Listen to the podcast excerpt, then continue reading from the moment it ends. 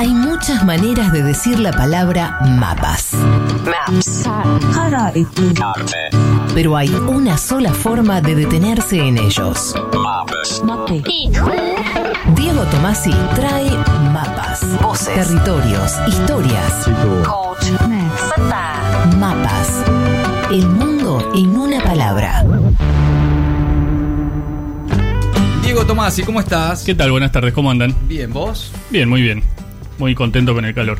Sí, Sí, se te nota en la cara, Dieguito. Exultante. Una cara de- Contentísimo. de felicidad. ¿Puedo decir algo único que tengo yo? Sí. En realidad, dentro de la gente que yo conozco es único. Sí. La gente que está escuchando no lo va a percibir, pero ustedes lo van a ver. Puedo hacer esto.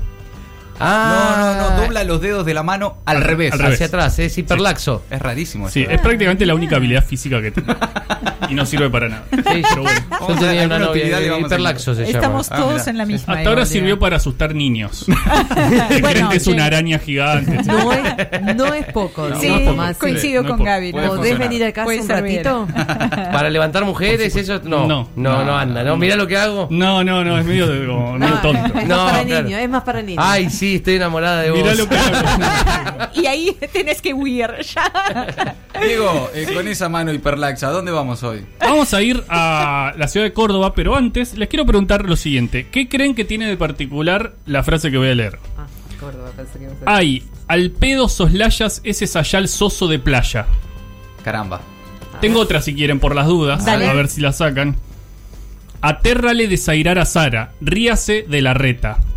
Ella que se, re- se lee al revés, de un lado para un lado y para el otro. Exacto, señor, muy bien. Bueno, Muy que bien. no me acuerdo bien. ni cómo se dice. Estas oraciones que estoy leyendo son palíndromos. Esa era la palabra. Por claro. eso es conductor. Sí, ¿Entendés? sí. Capicúa, Capicúa, para nosotros Capicúa. No las palabras. Son palabras que se leen al derecho o al revés, son capicúas, son simétricas.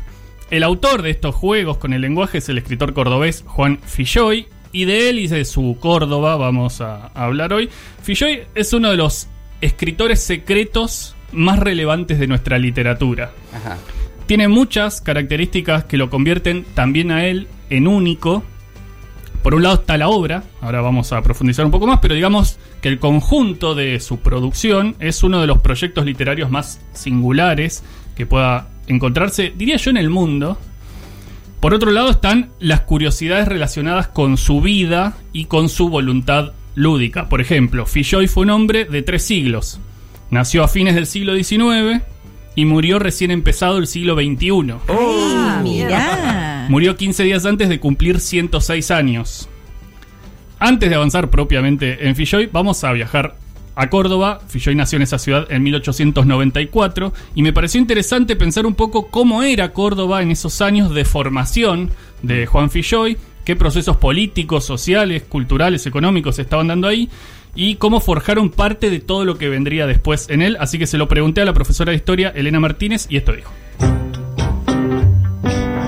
¿Qué pasaba en Córdoba en todo ese tiempo de vida de Juan Filloy? Había procesos políticos que se desarrollaron en una forma acelerada y vertiginosa. Tuvo tres direcciones, la formación de un Estado, conformar relaciones de mercado y la constitución de una sociedad de clases. No debemos olvidar que nuestra provincia, como en otras del país, estuvo la cuestión indígena, la de nuestros originarios. Las conquistas del desierto, primero la de Rossi, después la de Roca, lo que hicieron fue anular las fronteras internas. ¿Qué lograron con ellos? Incorporar tierras al capitalismo, llevar adelante un proceso de modernización, pero nadie se pregunta quién pagó el costo de esta estatidad. Y fueron nuestros originarios, que se vieron despojados de lo que eran sus verdaderos derechos y los dueños de la tierra. Hay una frase de quien fue gobernador, Vialet Masset, que pinta de cuerpo entero cómo era la sociedad de la época. Él dijo que era una sociedad culta, amable, distinguida, con traje moderno, pero con ribetes de la nobleza del siglo XVI, espíritus democráticos con resabios de monarquía absoluta. Allí está encajada lo que era la sociedad cordobesa en esa época. Hubo incidencia de las profesiones liberales, de las actividades mercantiles y de la propiedad territorial. Justamente fueron los profesionales que tomaron el carácter universitario. Recordemos que Córdoba, llamada la Docta, tenía ya su universidad desde la época fundada por los jesuitas, a lo que se había adosado el Colegio Montserrat. Nombro estos dos lugares porque serán centros de estudio por los cuales pasó el escritor Filloy. Respecto a la educación, debemos recordar que la ley 1420, la de 1884, hablaba de una educación obligatoria, gratuita y laica. De aquí nos vamos a dirigir a 1918. Córdoba tiene allí un importante hecho histórico que sucede acá desde Córdoba hacia el país, que es la reforma universitaria. En esos años Filloy era estudiante y fue protagonista de esa reforma. Estuvo en el grupo de alumnos junto a algunos profesores que decidieron buscar un cambio. La reforma universitaria era producto de un movimiento político intelectual que quería justamente modificar el sistema educativo. Así era Córdoba, por lo menos. Así era Córdoba en ese momento En en, ese el que. Filloy se estaba formando. Juan Filloy vivió casi siempre en la provincia de Córdoba, o en la capital, o en Río Cuarto. Tuvo un paso por Buenos Aires, pero digamos su lugar en el mundo Claro. era Córdoba. Su obra, vamos ahora sí a, a esa parte, es, es un desborde de, de recursos lingüísticos, es un elogio permanente del riesgo y del trabajo con la lengua. Ningún libro de Filloy es igual al anterior, eso es muy impresionante, y son muchos libros, son casi 70. Epa. 70 sí, sí. libros. Señor. Bueno, tuvo mucho tiempo, vivió muchos años. Sí. Sí, sí, sí. de verdad. El punto más llama- llamativo de ese proyecto es quizás la invención de miles de palíndromos como los que le leí. Publicó más de 8000. Más de 8000 palíndromos. Sí, lo que lo convierte quizás en el más prolífico en nuestra lengua en todo sentido y en, en toda la historia. Muchos de ellos fueron publicados en su libro Carcino. En griego la palabra carcino quiere decir cangrejo y según él explicó es un animal que camina al sesgo formando zigzags casi en la forma en que se leen los palíndromos. Hay ahí en ese libro palíndromos de dos palabras, por ejemplo, severo revés, Claro. Sí. pero también hay de 17 palabras Bueno, y en el medio todas las demás. Pero el libro no es solo un compilado de sus palíndromos más ingeniosos, algunos tienen más sentidos que otros, porque es- esto es, es obvio, no siempre la oración tiene un sentido muy claro, muy transparente, sino que también es un tratado de palindromía y en ese sentido también es un libro único, porque no hay ningún otro que funcione de esa manera. Dice Filloy, por ejemplo, Sí. Niego que la frase palíndroma tenga equivalencia entre las maravillas del lenguaje. Es única. Basta que la locución conserve límpidos sus perfiles ortográficos para que la fluidez responda con vocablos distintos la propia escritura del pensamiento original. Y después, ¿qué es la palindromía sino la resurrección de la misma frase de su tumba de letras? Hablé con Mempo Giardinelli, que es uno de los escritores que más y mejor estudió a, a.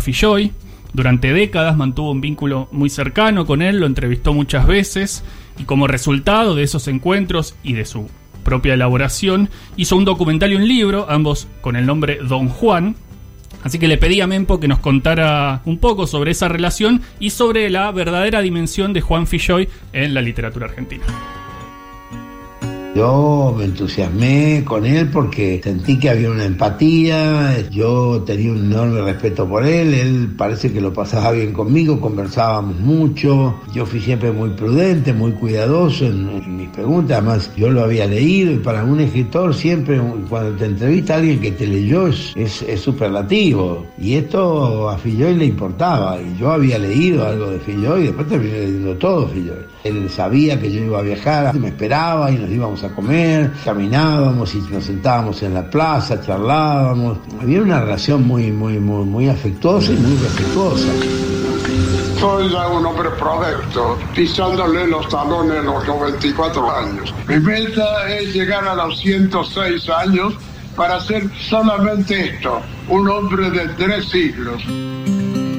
Yo tengo varios favoritos, sin duda Opo López es un libro deslumbrante, Caterva es una novela deliciosa, es una novela, una, arquitectura bien, bien interesante, compleja, con siete personajes que son los siete lincheras que viven bajo el puente del río Cuarto y que son filósofos y que tienen vidas vidas este, interesantísimas, sobre todo para la época, es un libro escrito en los años 30, un hombre que fue determinante de la literatura argentina de su época, fue un innovador absoluto en los años 30, creo que era un revolucionario, un adelantado a su época, por el manejo del lenguaje, por sus temáticas, todo el mundo sabe que, que bueno, que Filloy era importante, pero nadie sabe por qué, se lo ha leído muy poco. Él tenía una, una concepción de la literatura, él es un sistema literario a lo largo de más de 60, 70 obras. Era un poeta excepcional además, sonetista como la Argentina no ha tenido, creo que América Latina no ha tenido un sonetista que escribiera con él, un hombre de una, de una cultura completa y compleja, etcétera. Así que yo diría que el lugar que ocupa Juan Filloy no es el que, el que merecería.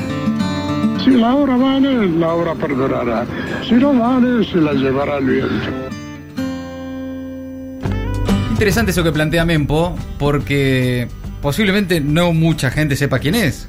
Juan sí, es verdad. eh, en los últimos años, eh, cuando digo esto, me refiero quizás a las últimas décadas, Sí. hubo una especie de resurgimiento a partir de la reedición de, de muchos de sus libros, de la publicación de algunos que nunca se habían publicado, porque Claro. no todos estaban publicados en una obra tan prolífica. Y si bien es verdad que eso está sucediendo, también es verdad que todavía es poquita gente la que lo lee. Gente Claro. que entra en una habitación a veces, ¿no? Como esos círculos cerrados a los que a veces tiende la literatura. Un poco porque a veces los autores son inaccesibles, otro poco porque a veces esos lectores se apropian de los autores y dicen esto es mío y no lo pienso soltar y no quiero que todos lo lean. Eso Claro. también pasa mucho. Sí. En el caso de Fishoy, Yo creo te que- sigo desde que éramos 20, Claro, Filloy. ¿Qué haces ahora tocando en obras? River, claro. quizás es un autor que en, en el germen de su obra esté la posibilidad de llegar a más gente, por lo menos de algunas de sus obras, no de todas, porque algunas son ciertamente engorrosas o, o arduas de leer en la playa, digamos. Sí, claro, sí. Eh, eh, pero bueno, eh, ahí lo escuchábamos a él, además de escuchar a, Mempo Giardinelli. Decía lo de vivir hasta los 106 años, cosa que casi cumplió, le faltaron 15 días. Pero logró el objetivo de vivir los tres siglos. Eso lo logró. Men- eh, Mempo mencionaba libros como Opolop y Caterva, ciertamente dos de las mejores novelas de la literatura argentina de todos los tiempos. Si prestan atención a esos títulos y a Carcino, el que mencioné antes, van a notar que todos tienen siete letras. Bueno, todos los libros de Juan Filloy tienen un nombre de siete letras. Qué pesado, Los igual. 70 ¿no? libros. Qué pesado. Señor. ¡Qué toc!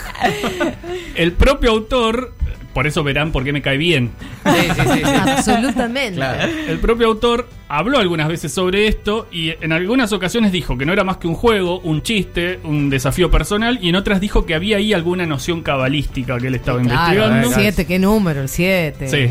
En cualquier caso, recomiendo mucho leer a Juan Filloy, ese escritor que no entra en ningún casillero casi, ese hombre que vivió en tres siglos diferentes y que podía inventar una frase simétrica así, de la nada, mientras se iba a atar a la rata. Extraordinario. Diego Tomasi, mapas en maldita suerte. Maldita suerte. Transformamos el ruido, ruido en una hermosa melodía.